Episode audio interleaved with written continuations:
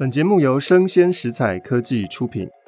Hello，欢迎一起今天遇到艾琳姐。我们今天节目又是仙女下凡，我们邀请到的是张师大国文系的老师杨小菁老师，欢迎。Hello，大家好。啊，杨老师不但漂亮，而且声音又好听哦。我听说杨小菁老师在课堂上有教《琉璃瓦》这篇呢、啊，这让我非常的惊讶。老师为什么会选这篇呢？通常我们选张爱玲小说，可能先从《金锁记》开始。嗯，好，好，老师有什么特别的理由会选这篇？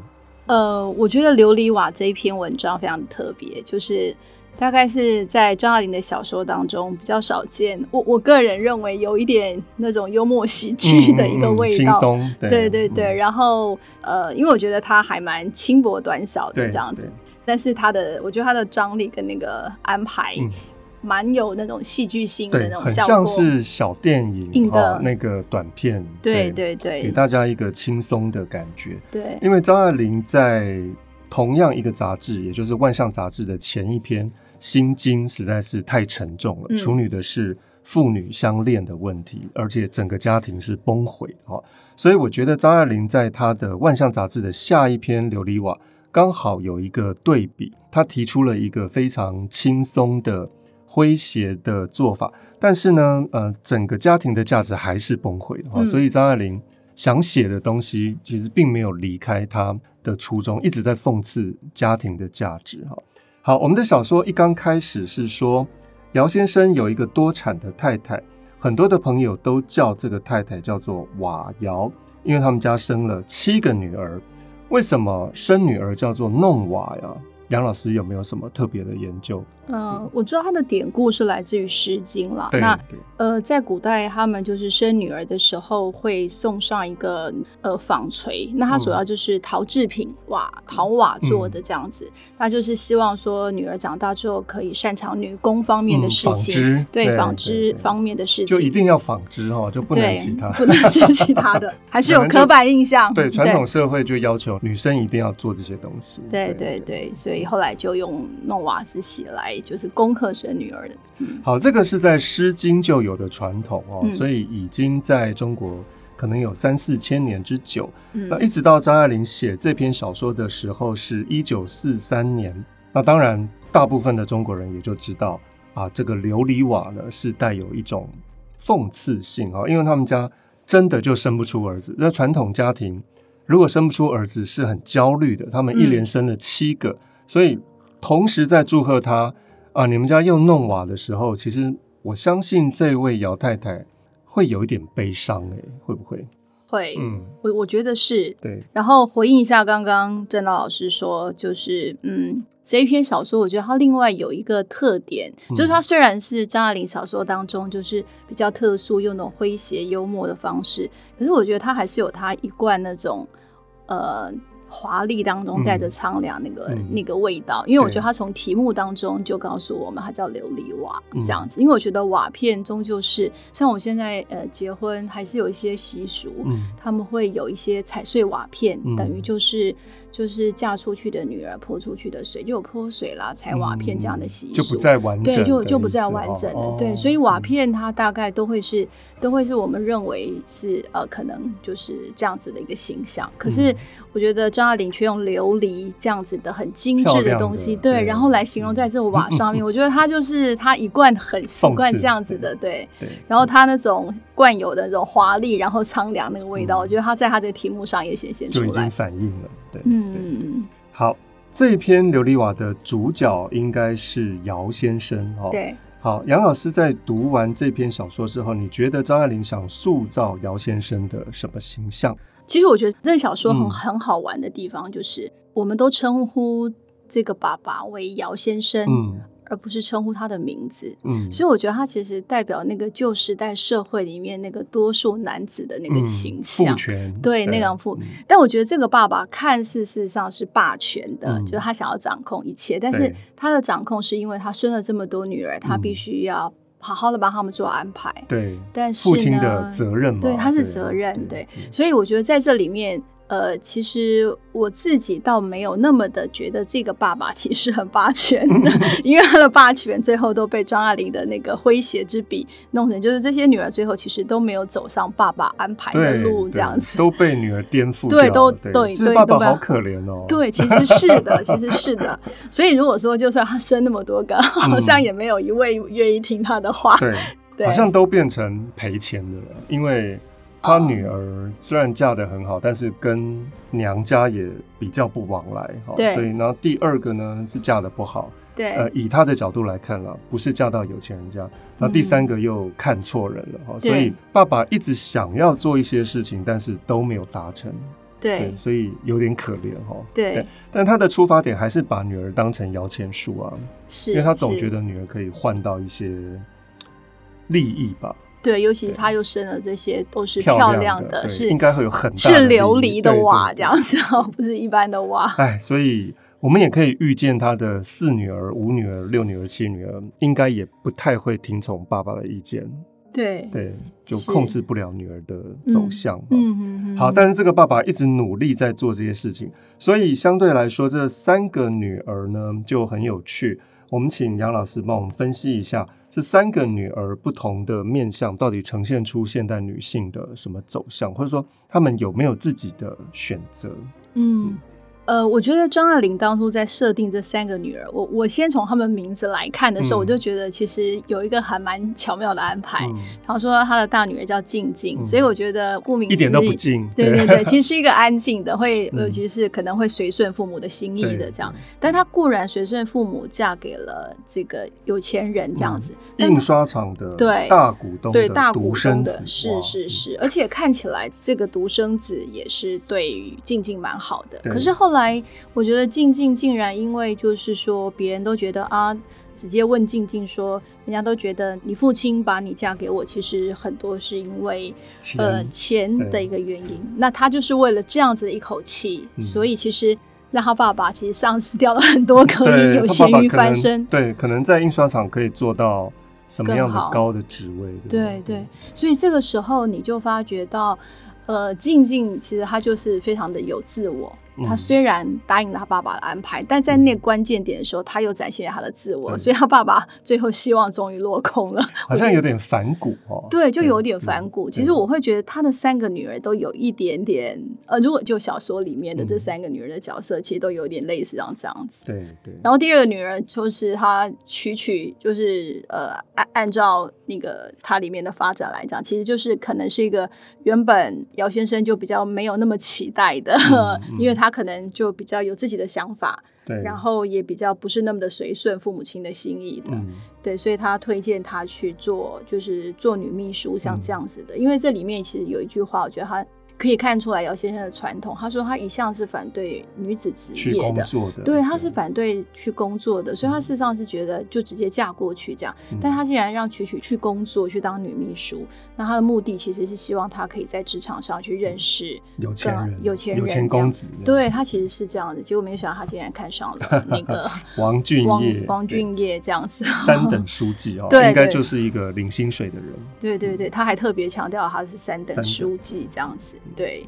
然后姚先生后来大概也也是没有办法，就是奈他如何这样子了。嗯、那再加上那，我觉得这时候的安排其实就会回到他那时候的场景。然后姚先生说：“那你就不要让我看到你跟王俊业的交往。嗯” 就后来就在外面交往，就在外面交往，然后就很多流言蜚语就回来了。这样，嗯、那那那个年代、嗯，如果你听到自己的女儿有很多流言蜚语，那种街坊邻居、啊、会觉得很丢脸吧？对，他一定会觉得很丢脸。对，所以后来他也也没办法了，也就。默许了这一段，所以我觉得二女儿好像还蛮聪明的哈，她知道爸爸的个性，如果跟爸爸硬来呢，她绝对会输的。所以这个女儿区区呢，她也就应该用的是一种激将法，她也告诉爸爸说：“哎、欸，我不会嫁给他，你们不用担心了。嗯”但却在外面玩得非常的疯，让这个风声刮到了爸爸的耳朵里面，使得爸爸不得不让她嫁给。对，所以。我觉得倒还蛮有女性意识的，她知道怎么做的，对，对，对，对，为自己找到出路。对，好，那第三个女儿呢？这第三个女儿太有趣了。对，我觉得这个第三个女儿，我觉得我觉得第三个女儿是小说就是后半部一个还蛮蛮精彩的一个地方，就是因为呃，星星看起来原本应该是一个走比较乖巧这样的一个路线，应该会听爸爸的话。对，应该是会听爸爸的话，而且他们有了前面两个女儿的前车之鉴，嗯，所以特别安排了这一场那个 这一场就是相亲会，然后吃饭的时候还呃，我觉得其实蛮有趣。的是在小说当中，就是那个姚先生、姚太太一直在想怎么样瞧那个位置，嗯、对，为了要让两个人彼此可以看上对方，所以在说呃，应该要正对相坐，这样又不要聊天，又不要聊天，又要看清楚这样，然后不能让他们坐在旁边这样，在旁边看不到脸，所以他们其实百般的 百般的去设想那个反而弄巧成拙，对，反而三女儿星星她喜欢。跟他聊得很愉快的旁边那位先生，对，那其实也只是一个不重要的、无所谓的人。对，而且我觉得他这个安排蛮有趣。就如果按照我们习惯来说，嗯、坐在旁边人，你大概其实也不太会去注意到他的长相或者是怎么样，可能会觉得跟他聊得很开心。但星星在里面呢，就是他讲了一，我觉得他有一段话就是。大概真的也是把把姚先生给气坏了，嗯，他就是很不以为然。他说：“哎呀，或许是你没有看清楚这个陈良栋，就坐他对面，原本要安排的。的”他说。那个人也只是的圆滚滚的头，当头发朝后梳的时候，哦这个、对，头发往后梳的时候前面是脸，头发往前梳的时候后面是脸，对，简直就没有分别。我觉得这一段话真的是，是完全五官不清楚的一个人。对对对、嗯，然后我就想说，一个坐在你对面的人，为什么会五官不清楚？对，然后我就觉得跟星星的形象。反差非常的大，对，就是啊啊，星星星看起来应该是一个很乖顺的女，但是我觉得在小说的后段的时候，那个星星的，就是张爱玲在描写他的时候，其实他的动作其实是蛮蛮蛮激烈，比方说他说他哭得很。哭得越来越嘹亮，而且他会索性的就是狂叫，而且他会蹬脚，他还会双手抓住门上的衣服的那个钩子，这样子挂一个钩。我觉得他的用很多动作来表示星星，并不是像我们想象的那样子的一个，对，他用动作上是有情绪表达，对对对对对，所以就变成一个一个这样子的一个状态。那我觉得很好玩的地方是，张爱玲在这里来安排，就真的感觉到他那灰色幽默，他就是。一下陈良栋，一下陈惠顺，就两个人安排是 相同，都姓陈，对，所以让这个乌龙呢就可以一直安排到，对，就顺利的发生。这有点像是李安的那个《饮食男女》，对，也是通过相亲然后认错人，是，对。我觉得其实不是认错人啊，李安那个是那个妈妈以为那个老先生郎雄是对他有意思，但其实是对张艾嘉那个有意思，所以跟这个很类似。对 对，好。那这篇小说读完之后呢？呃，小金老师大致上觉得这篇小说大概在张爱玲的小说当中占了一个什么样的定位？呃，我认为这一篇小说的一个就是就张爱玲她写作的一种惯有的特色来讲，嗯，我觉得她会呃在那种细节这样子描描述的过程当中，她会有一点嗯，她有一点那种。嘲讽的，嗯、或是戏谑的方式去笑看人生，对，对，好像跟之前我们看到的《金锁记》啊，《倾城之恋》啊的风格非常不一样。对对，对，好像是他一个风格上的转折，好，对，刻意去描绘一个很轻松，但是又能够符合张爱玲的世界观的小品。对，那我觉得这个是吸收了三零年代。神经喜剧的元素，嗯，那神经喜剧的元素大致上是节奏非常的快速，嗯、对话很精彩啊，然后呃，整个的呃风格是很诙谐的，一直在表现人与人之间的唇枪舌剑，嗯，还有一些在观念上面的对立。那我们在这篇小说里面，小金老师呃有没有发现到一些对立性？